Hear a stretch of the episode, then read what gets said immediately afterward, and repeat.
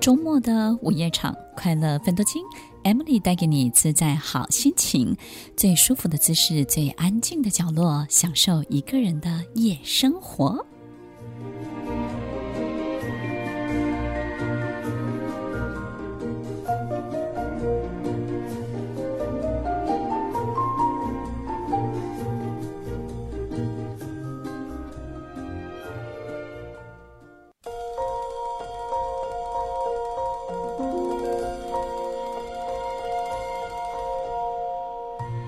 欢迎收听快乐分多金，我是 Emily，在每周六晚间八点到十点，与您在空中共度美好的时光。听众朋友，呃，最近呢，Emily 又有一出新的作品要分享给大家。演出的时间呢是在四月三号晚上七点钟，在台北松烟的成品表演厅。这出戏的剧名呢叫做《飞越那个杜鹃窝窝》，我相信呢。有一定年纪的人就知道，大概飞跃这个杜鹃窝是我们在某个世代当中呢，是一个很特别、很特别的幻想、感受跟体验。因为在那个时代啊，我们从来没有想过，在天才跟疯子呢，可以同时存在在一个人的身体里面，然后有这么多不同的面相。其实有好多的题材，好多的书本都在告诉我们。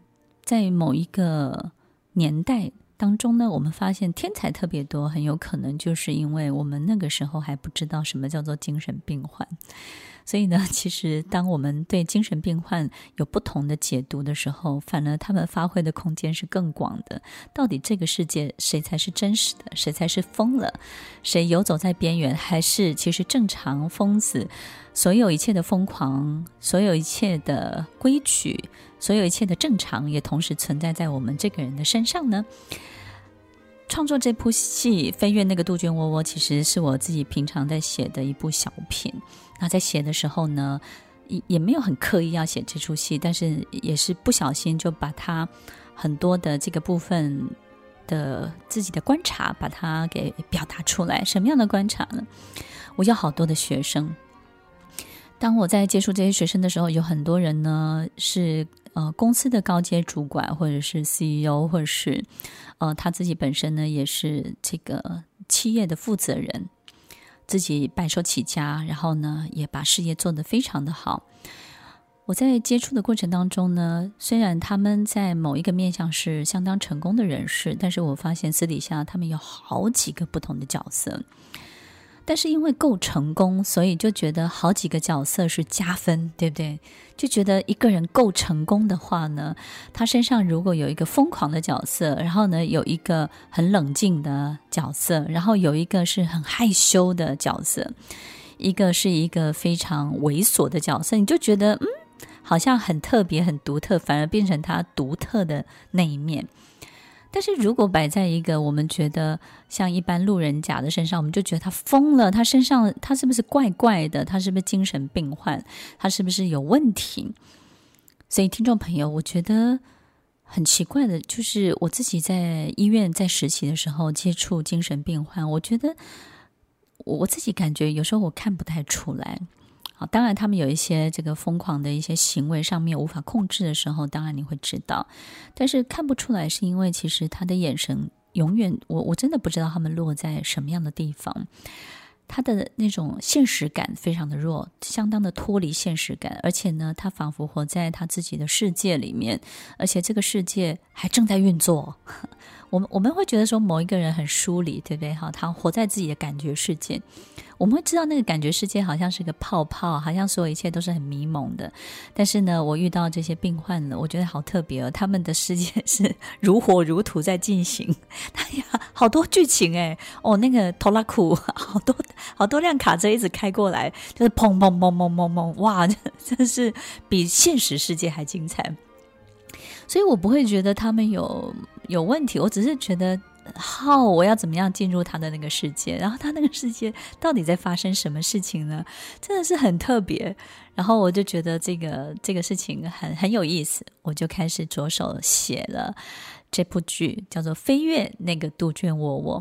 我想，这个飞跃那个杜鹃窝窝有一层别的意思，就是其实当我们跨越精神病正常人与疯狂、正常与疯狂这件事情的界限，我们稍微把它拿掉一些的时候，你会发现，疯狂的人其实有好多东西其实是无远佛界的。你会发现他的大脑脑神经啊，那个那个跑的远的距离是你真的真的跟不上的，他都不知道跑到哪哪个那个圣母峰去了，你还在山脚下。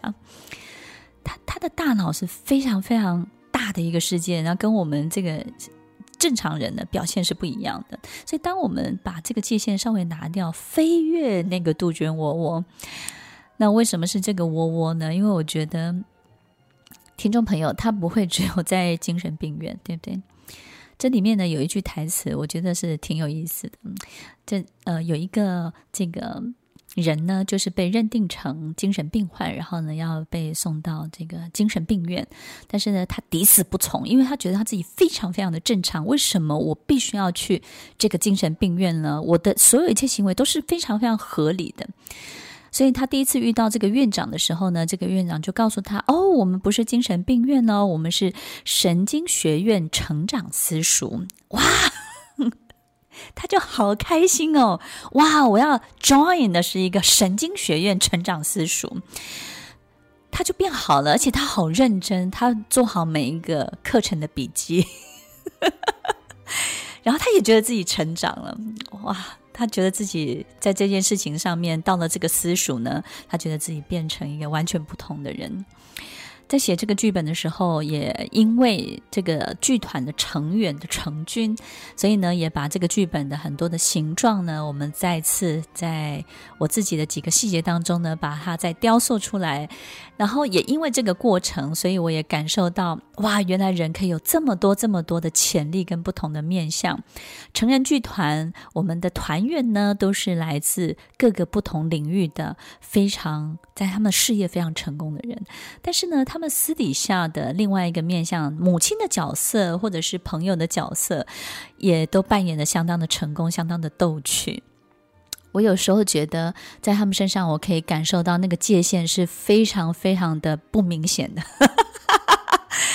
就有一个团员，他问我说：“他说，Emily 老师，是不是我的正常跟我的疯狂之间呢，是非常鲜明的？”我说：“哦，非常的模糊。”我有时候分不清楚，你到底是正 正常还是在处于疯狂的边缘。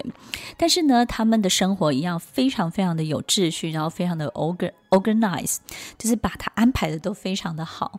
但是呢，他们的精神呢，其实是能量是相当相当高的。我经常会觉得说，当我们在人类的世界当中行为是非常有限的，但是你的能量又是比一般人高的时候，你不是成为一个过动症患者。你就是变成一个疯狂的天才或者发明家，OK？所以呢，发明家，你看发明家怎么有那么多的动力，一直一直不断的发明，对不对？在这个精神病院里面呢，也有一个发明家，这个发明家每天都发明很多种不同的产品。他曾经在这个剧本的第几幕当中，他也发明一个叫恐慌水。他说，喝了这个水，你会变得好恐慌哦。所以如果你没有办法放松的话，你也没有办法。有感觉，就是你是一个失去感觉的人。比如说，人在忙碌的社会当中呢，会慢慢失去感觉，对不对？你就喝我这个恐慌水，结果有人就喝了这个恐慌水之后，他就啊啊啊！哎，你是不是就有感觉了？我觉得这出戏好玩，就好玩在其实呢，在我们生活当中，我们永远不知道这些角色到底藏在我们生活中的哪一个角落，在每一个角落当中，有没有可能我们都能够发现惊喜呢？听完今天的节目后，大家可以在 YouTube、FB 搜寻 Emily 老师的快乐分多金，就可以找到更多与 Emily 老师相关的讯息。在各大 Podcast 的平台，Apple Podcast、KKBox、Google Podcast、SoundOn、Spotify、Castbox 搜寻 Emily 老师，都可以找到节目哦。欢迎大家分享，也期待收到您的留言和提问。